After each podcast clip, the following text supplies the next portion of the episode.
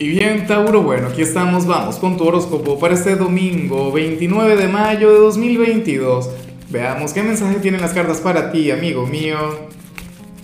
Y bueno, Tauro, la pregunta de hoy, la pregunta del día, en tu caso, yo creo que tengo la respuesta. Pero bueno, eh, sería que me cuentes cuál sería la actividad ideal para tu signo un domingo. Yo diría que dormir, comer, volver a dormir, volver a comer, volver y así en una espiral interminable hasta el lunes. Bueno, yo te digo una cosa, yo no soy de Tauro, pero a mí me encantaría eso. Pero, pero lo amaría con locura. Ahora, mira lo que se plantea aquí a nivel general. Eh, amigo de Tauro, nada, el tarot habla sobre alguien quien, quien va a regresar a tu vida, pero como un fénix. O sea, una cosa increíble yo no soy muy amigo de las segundas oportunidades. De todo corazón, no soy un fanático de esa energía.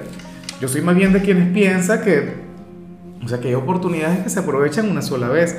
Pero bueno, eh, el tarot nos muestra a este hombre o esta mujer quien va a regresar, bueno, potenciado, potenciado, o sea, una cosa maravillosa. Puede ser un familiar, puede ser un amigo, ciertamente puede ser un viejo amor, pero es que eso no lo puedo determinar yo. La cuestión es que te va a sorprender. O sea, puede ser alguien a quien tú no ves desde hace mucho tiempo y cuando tú le ves ahora dirías, Dios mío, pero ¿qué te ocurrió? Y ese cambio y tal. Sería como, Betty antes de irse a Cartagena, ¿sabes? Si no has visto Betty la Fea, primero tienes que ver Betty la Fea, después que, por Dios, eso no, no, no se puede dejar de ver. Pero sería una cosa así. Y, y, francamente me encanta porque aparentemente dicho cambio sería positivo, o sea, sería algo con, con lo que ciertamente vale la pena conectar.